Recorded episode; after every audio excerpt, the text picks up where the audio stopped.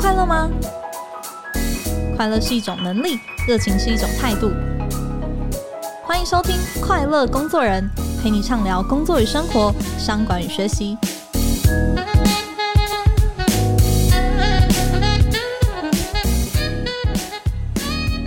大家好，我是 Cheers 快乐工作人的记者邵敏。你想要问问听众朋友们哦，现在呢，如果有一个机会让你学一个新技能，然后靠这个技能来转职，你想要学什么呢？那可能每个人的答案都不太一样哦。但是这两年呢，有一种答案可能越来越热门，那就是区块链。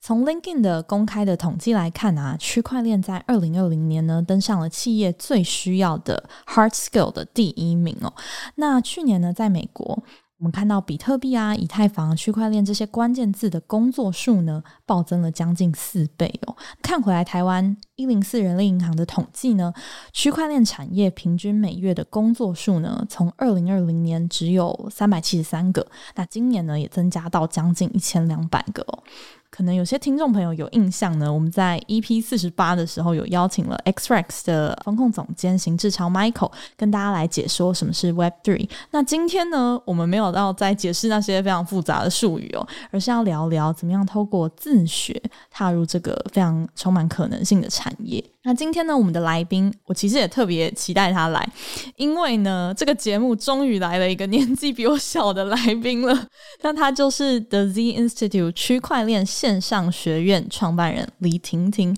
那李婷婷从北一女中毕业之后呢，到了香港科技大学读资工哦。那她从大一就开始接案，大二就练习开始创业了。那也曾经到了 UC Berkeley 的区块链研究所担任访问学者。那刚毕业的她呢，其实。已经可以赚进了千万年薪哦。除此之外呢，她的线上学院也已经协助了超过两千人学习区块链的知识。那学员当中呢，有不少是半导体的大厂的工工程师。另外呢，包含 JP Morgan 啊、KPMG、HTC 和 Acer 等等哦，这些企业都指名找过他做内部的训练。那我想听完一长串，很多人都想不到他今年只有二十四岁。不过更有趣的是。婷婷不只是一个年轻的区块链的创业家，我觉得她很棒的是，他也有很多很多元的兴趣哦，好比说唱歌啊、外拍啊、cosplay 啊、拍 YouTube 影片等等。那其实每一种身份呢，也都代表着他不一样的主见哦。所以今天呢，很期待跟婷婷聊聊，诶，他怎么靠着自学力来闯天下？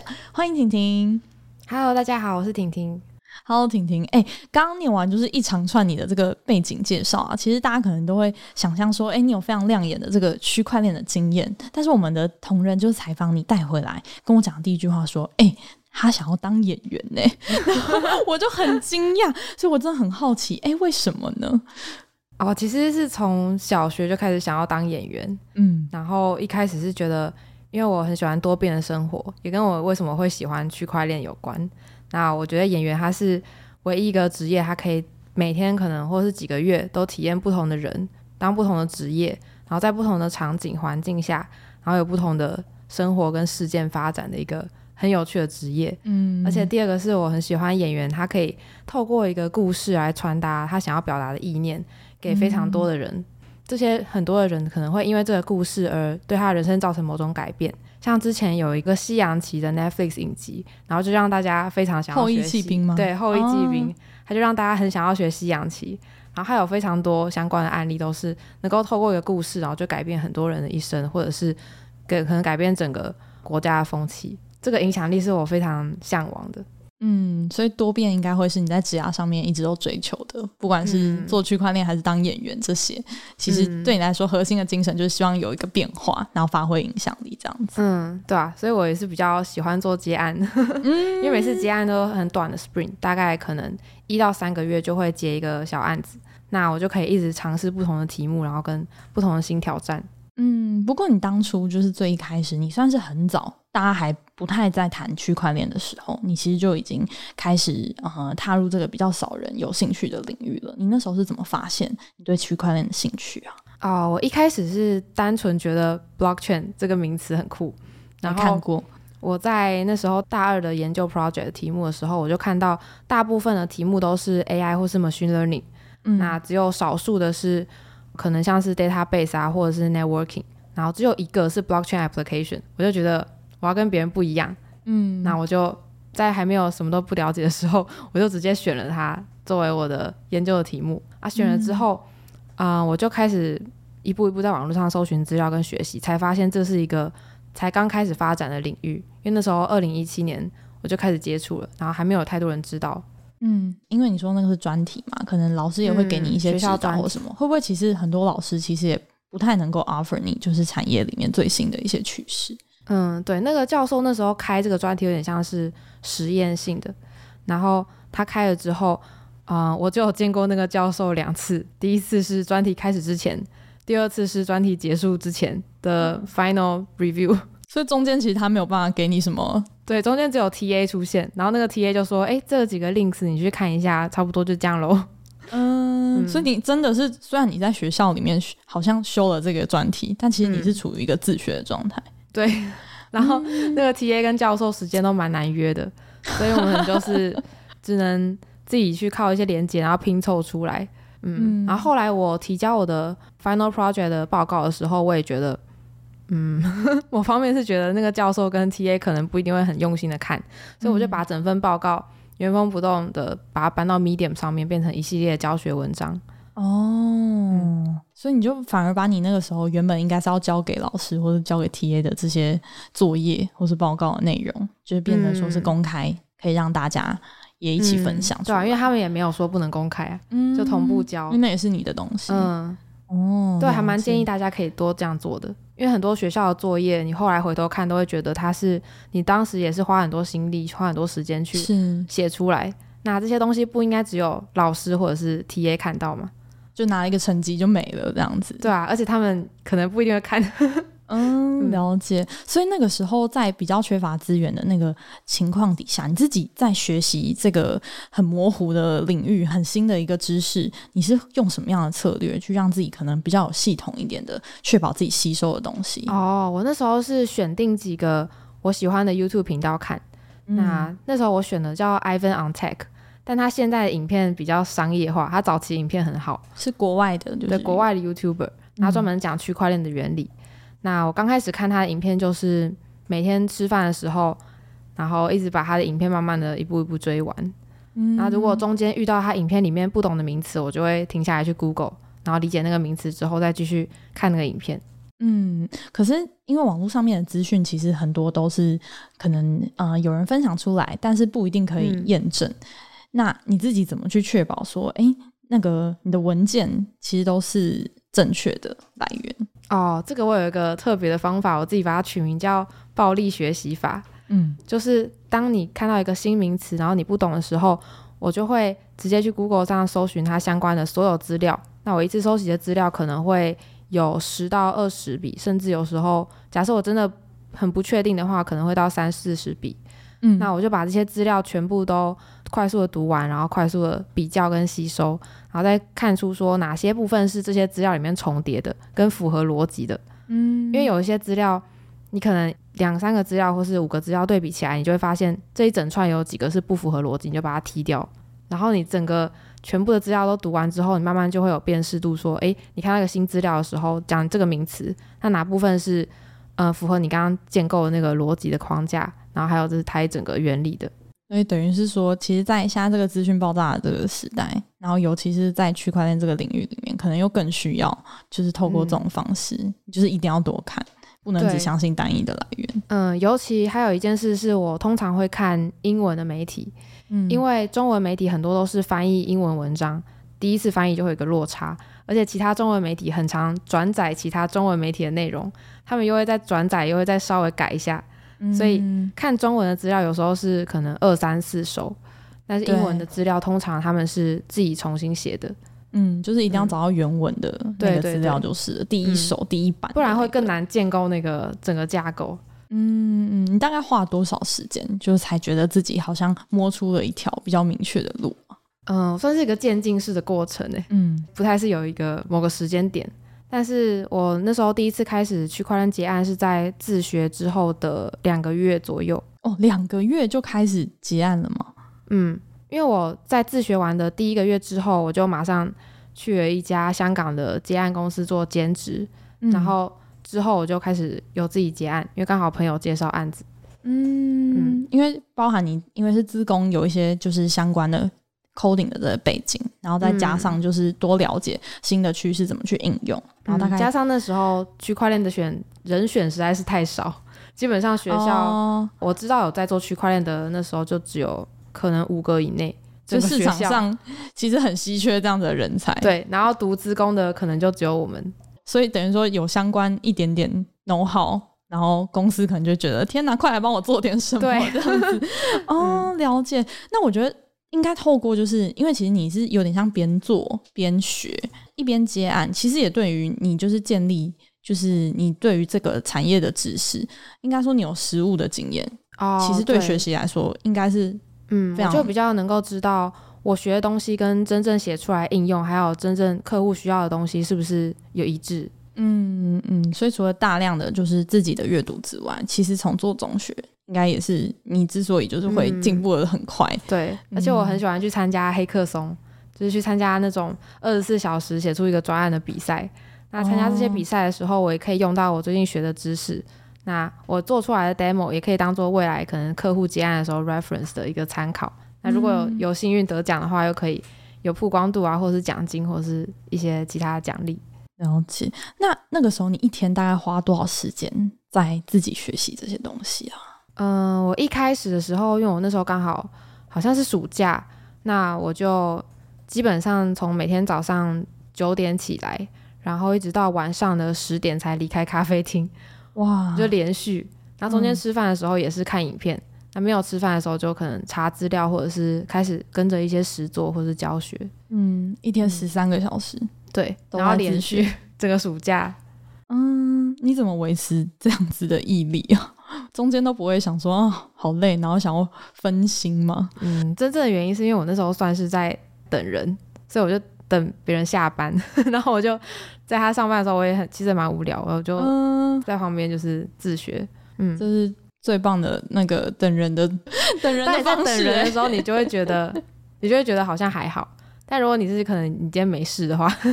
你就比较可能比较难坚持。嗯嗯，所以那个时候的状态基本上你就是完全有空的时候是沉浸在就是区块链的这个学习里面就是。嗯嗯，嗯，我那时候就越学越觉得很有趣，因为我看到的资料常常都是可能五天前发布，或者是他可能一个月前才发表的文章。那我就觉得我好像哎、欸，跟在某个时代的前端，然后这个领域一直在不停的变化，一直有新的东西出来，就有点像我喜欢多变的生活嘛。嗯，嗯，我就每天都很有兴趣，知道今天又发生了哪些事情。嗯，那因为你大二这个时候就已经开始创业了嘛，那个时候为什么会想要尝试创业呢？算是跟之前的那个朋友一起创业，嗯，所以是那个朋友本来就在创业，然后后来他邀请新的东西的时候，我就一起。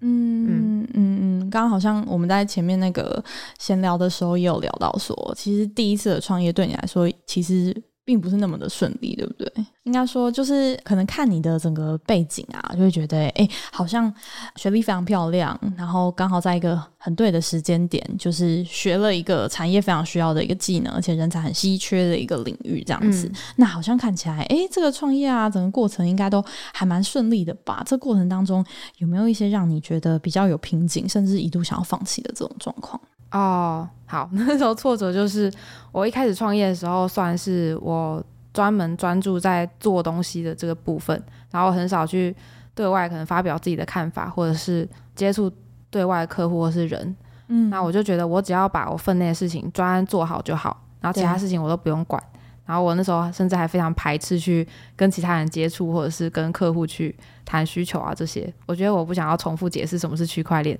他们产品到底要做什么，我就会觉得很烦躁。嗯嗯啊，当然还有一些其他的原因，所以后来导致拆伙，像是产品方面意见有点搭不上，还有那时候一些其他原因。拆伙之后，我本来想要去联络我们之前的共同的律师，但是因为我之前没跟他有什么接触，所以他的律师也站在他那边，然后别人所有对外的人，因为我当时真的是完全没有跟别人接触，嗯，所有对外的人，然后客户跟人都就是站在他那边。然后我有点就是像是比较孤立无援的感觉，嗯，就突然变成，哎，我好像没有在做这件事情，或是没有要做开发这产品的事情之后，就好像大家怎么就不需要的感觉，然后我就觉得就很挫折。后来我就慢慢自己后来创业，也是因为我就把之前的一些经验，然后对外沟通的经验，跟一些之前自己做过犯过错啊，就是把它融合进来，嗯，才能后来自己创业。嗯，嗯，第二次的时候就觉得，哎，好像发现除了专业之外还不够，对不对？嗯，非常不够。像是接案的时候要跟客户谈需求嘛，然后还要有一些 PM 能力跟能够把 deal close 的能力，嗯，因为可能有些人只是跟你聊聊天，然后你要去判断说这个人到底值不值得继续下去耕耘。嗯，听说那个时候你也一度就是觉得再也不想做区块链了，对不对？对，因为实在是太难过。因为那时候算是第一个创业，然后自己投入了非常多时间，甚至中间休学也是因为想要多花点时间在创业自己的公司上。啊、呃，后来退出之后，算是半强迫被退出，这就是蛮不愉快的，就觉得整个世界都灰暗了。原本自己觉得自己已经什么都有了，然后生活都是可能一百分的，就瞬间被打落谷底，变成零分或者是负分。因为我从前的共同朋友，我也我看到也是会有点受影响，那时候有点严重，嗯、有点创伤。嗯，对。所以后来怎么去克服这个黑暗期？你又再是再重新投入回来，就是区块链的本业。啊，我花了一年的时间就跑去做 VR，嗯，因为我觉得现实世界我没有办法接受，所以我就跑去虚拟世界。然后那时候刚好台大人机互动实验室那时候在办一些。展览，然后我就去参观，觉得很有趣，然后我就跑去那边做了，啊、嗯呃，就是帮忙做论文啊，还有做一些研究生。然后后来也听说也开始开拍 YouTube 的影片，对不对？嗯，因为我那时候觉得我每天看到这么多新奇的好玩东西，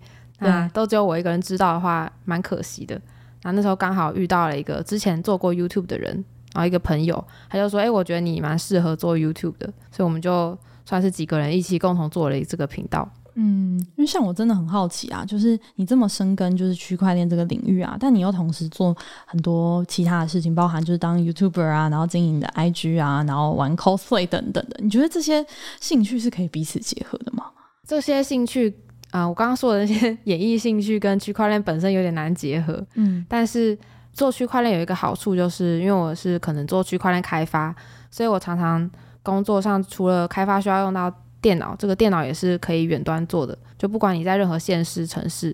呃，任何时段其实都可以，只要你能把专案做出来，那其实他的工作时间是非常自由度很高，嗯，然后还有前期的结案沟通，也大部分是线上会议或者是文字确认，那这个部分呢就很可以跟演艺这种时间不确定，然后案子也不确定的这个工作做结合，因为像是可能演员你在甄选角色的时候你要等。然后试镜时间常常也是还蛮临时的通知，嗯嗯，就等于说你其实可以身兼二职了，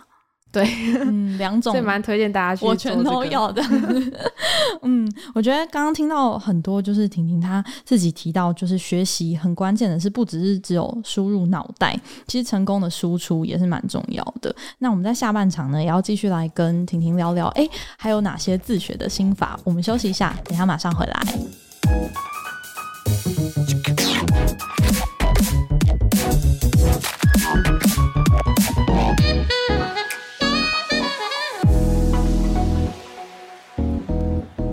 欢迎回来。诶，刚刚跟婷婷有稍微聊到，其实你有蛮多多元的兴趣，然后其实这个过程当中也是因为有一些挫折，然后所以可能开启了新的一扇门，或是让你回去重拾以前的梦想等等的。那你自己，嗯、能不能跟我们分享一下？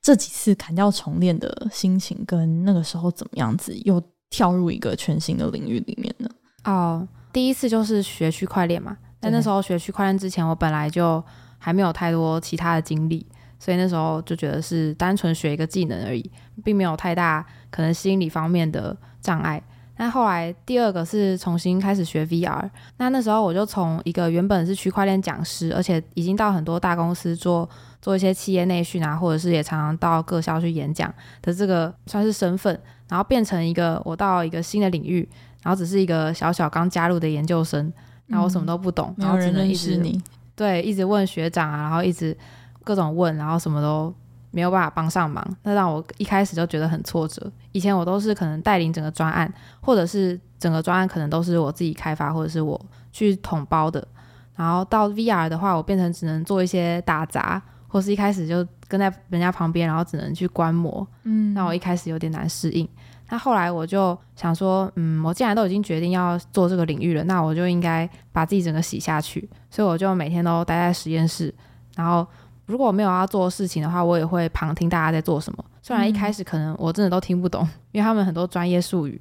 但我就相信说，我听久了，总有一天我就会听懂了。像是。呃，我刚开始是一个暴力学习法的感觉，对，我都是都是用这个疯狂去重复，然后在同一个领域，然后一直去听相关的东西或者看相关的东西。嗯、那我回家自己也会查资料，然后如果不懂的话，我也会马上问身边的同学。我就把可能自己之前的面子都丢掉，因为其实面子就最不重要的东西嘛。我就觉得说，只要我一直持续的这样学，那虽然我现在还什么都不懂，但是后来。只要坚持的够久，然后学的够够久之后，我应该也可以变成像他们一样。嗯嗯嗯，只要有这个正确的心态就好。就觉得现在的无知只是暂时的，在这个阶段下够积极，然后一直持续的话，最终还是会到你想要的结果。嗯，所以你就是把自己整个沉浸在那个里面就对了，不会去想你过往到底拥有了什么东西。嗯，那时候对我也是很好，因为我刚好就想要转换。嗯，转换心情的一个方式。嗯、那后来就是在学习演戏啊、唱歌这些等等呢。哦，这些的话感受没有 VR 这么深，因为这些比较像是偏一对一或者小班制的教学。嗯，那这种教学的时候，对我来说的话，是刚开始学习的时候，我会觉得脑筋快炸开，因为又是一个全新领域。那你学全新领域的时候，你光听这个领域的人聊天，你都会有点吃力。嗯，但是一样，我就觉得。每周固定排出几天的时间，然后去上课，然后一直去不停的听。那虽然刚开始很吃力，但现在慢慢也找出大家之间的共同点。我也是在很多地方都上课，然后很多地方资料啊，还有 YouTube 影片都有看，然后找出大家交集的部分，嗯、然后跟我可以吸收，然后还有整合到自己的部分。嗯嗯嗯，差不多的方法，就也不需要害怕说一时之间的那种不适应跟好像不融入的感觉。嗯。嗯，对我我记得，呃，我之前有看过一句我很喜欢的话，就是六子渊很喜欢用的一句，叫做“你只要开始，就会变得很厉害”。嗯嗯，你就是贯彻这精神，开始就对了。对，因为没有人一开始就什么都会嘛。嗯，我观察到你的这个学习的心法里面，其实有蛮重要的是，你还蛮积极的，会去找里面的人去做互动，然后或者说，就算你还没有办法贡献什么，你默默在旁边听，你都觉得，哎、欸，这是一个很好的学习的方式。尤其是在区块链这样子的一个领域，其实也是一样，因为真的有太多事情都是新的了，那个资讯可能都存在在这些人的大脑里面。那串联这些关键的人脉，你怎么去做到啊？啊，oh, 我非常喜欢 cold email 或者是 cold message 别人，嗯，就是我会对于完全不认识的人，我也不会有任何疑虑，就直接去 找他或者是私讯他。那会这样是因为我有一个很特别的心法，就是我觉得这些人，假设他今天是一个可能非常厉害的人，或者是很多人找的人，那我去私讯他，或是我去 email 他的话，他可能根本就不会记得我。对啊，就算我不小心冒犯他，他可能也是。就是马上就忘记了。那如果我之后做得更好，然后又再去找他的话，他也不一定会记得我之前到底做了什么蠢事嘛。嗯、对。然后，如果是对于一般的人的话，那我的心态就是，像我们做自媒体都想要曝光度。那我们一般人我们在发在 YouTube 上，或者是我们发在 IG 上，那还要别人来看，这个都是一些比较被动的曝光。那如果我们今天直接去 email 他，或者是直接 send 他 message 的话，就等于是我们主动的强迫他要看我们的讯息。嗯，那这是等于是一个免费的广告嘛？对，还不用下广告。嗯、对，对，但是你都怎么开口啊？就是不会怕，就是哎，尤其是区块链相关，大家现在都觉得很多是诈骗。你在这样子的情况之下，嗯、你都怎么去靠近他们？我的做法是一开始我就会假设我到一个新的城市，像我那时候到 Berkeley 做访问学者的时候，我就是说自己是从台湾来的。然后我刚到这个新环境，那如果有兴趣的话，或者是哦，我觉得他在做的什么什么领域跟我现在有点相关，然后如果他有时间的话，可以约个 coffee chat，嗯，这样子的话就比较比较无害。然后他也觉得说，诶，可能可以多学习一些亚洲文化，或者是多看一些不同的观点或者世界。那如果你跟人家约午饭啊，或者是晚餐，或者是约喝咖啡，早上喝咖啡，那对外国人来说其实蛮常见的。嗯嗯，等于说你。也可以就是当做彼此认识一下，然后可以也交流一下彼此的情报。嗯、你这边其实也可以 offer 你在台湾这一段看到的东西。嗯，对啊，对啊。然后认识了这个人之后，他可能就会推荐你说，哎，那我觉得你做的这个领域跟可能我哪些共同朋友相关，然后就慢慢推荐，然后你就慢慢会扩展你自己的交友圈。嗯嗯，听说那个时候就是因为我们看到就是哎，UC Berkeley 有邀请你，就是那个时候还在休学的状态，然后邀请你去那边做访问学者，是不是也跟你就是在黑客松的人脉的经营也有很大的关系？哦，对，那时候算是蛮义无反顾，就直接买了去旧金山的机票，然后参加了那时候比赛，区块链最大的全球黑客松，然后有幸运得到一个小奖，然后在得到那个奖的时候，刚好就认识了呃，我们去了 Berkeley 的那个学院的 Director。所以他就刚好说，诶，那我们那时候有一个全球只选十二个新创做区块链加速器的 program，然后也需要相关的人力啊，还有帮忙，所以我们就说，诶，我们也很想要出国念书，就这样达成一个访问学者这样子的计划。嗯嗯，所以很多的东西都是你去讲，然后机会才会打开，就是你不会在那边坐等，嗯、就是对对对，我非常不喜欢坐等，嗯、也可能是我个性很急。所以我就一直想要找一些方法，能够自己主动的去拿到一些机会，就是也不用怕麻烦别人了，因为其实对别人来讲，哎，他不想理你就不想理你，但是如果他理你，就是你赚到。嗯，而且我还会觉得说，可能这个人他也是在等我开口，就是他也可能在等某个机会，或是某个有趣的事情，或是某个有趣的专案可以发生。嗯，那我就不如我就先做这个这件事情，嗯，说不定别人就觉得哎，刚好 match 到。嗯，确实。不过我觉得你在这个自学的路上还有一个很不简单的一点是，你的学习其实是受到业界认可的。就是到你懂这件事情是一回事，到你可以做到就是接案，然后甚至去企业去上课，你自己觉得那个关键到底是什么？哦，我觉得关键是要多分享，嗯，然后还有过去做过的东西一定要是好的品质，这样子过去的客户才会帮你介绍新的客户。嗯，那多分享的话，就像我刚刚说的，写文章。那把你学到的东西可能写成教学文章，或者是在可能脸书或者是其他地方分享自己的观点。那你多分享，看得懂的人就会知道你可能了解到什么程度。那他们如果有需求的话，可能就会先来问你。而且多分享还有一件事是，你可以创造 impression。就如果当一个人越常在某个地方看到你的时候，他就会对你产生某种信任感。嗯，有这么一个理论，所以他们在选择。可能外包厂商或者是选择合作对象的时候，也会选一个他们平常就算不认识，但是比较常看到的人，而不是选一个可能突然出现的陌生人。嗯，嗯对，这也是心理学上，就是你有多多给人家印象，其实那个好感度是自然加分的。嗯，所以我其实蛮喜欢有什么新的进展啊，或者是新学习都分享在社群媒体上的。嗯，嗯，也是算是一种免费的广告。那这些企业为什么会想要找你去啊？诶，这个我倒是真的没有问过，嗯，因为我通常都是收到 email 邀请。那他们通常找你去都是在讲什么样的主题？过去讲的比较是区块链的基础，嗯，因为嗯、呃、前几年的时候区块链还没有太多相关的学习资料或是相关学习文章，然后也没有像课程之类的，所以那时候在做的人很少，就刚好可能也没有什么选择，嗯，嗯，所以跨产业刚就是看到就是金融业啊、科技业啊，其实都需要。嗯，这也是我还蛮鼓励，可能新鲜人或是学生，你们可以学一个相对发展比较早期的新趋势或是科技。嗯，因为这样的话，嗯、呃，假设你学 AI 的话，它已经发展可能七十年，那你要跟那些教授啊，或者是已经在这个产业打滚好几二十二三十年的人比，就基本上没什么优势。但假设你是学区块链的话，那